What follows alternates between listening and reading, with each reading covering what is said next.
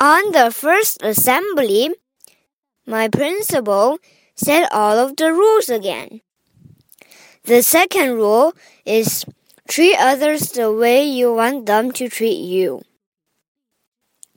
The rule is super fabulous.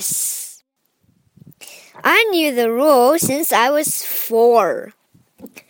I like it because it is useful and easy to memorize. 新校长在新学期的第一次会上又讲了很多学校的规则，其中第二条就是我最熟悉的“己所不欲，勿施于人”。在学校里，在家里，有很多事儿不知道是该做还是不该做，例如，能不能打断别人说话，能不能用别人的东东西。能不能上课说话？能不能抢别人的玩具？等等。回答这些问题的最简单答案就是“己所不欲，勿施于人”。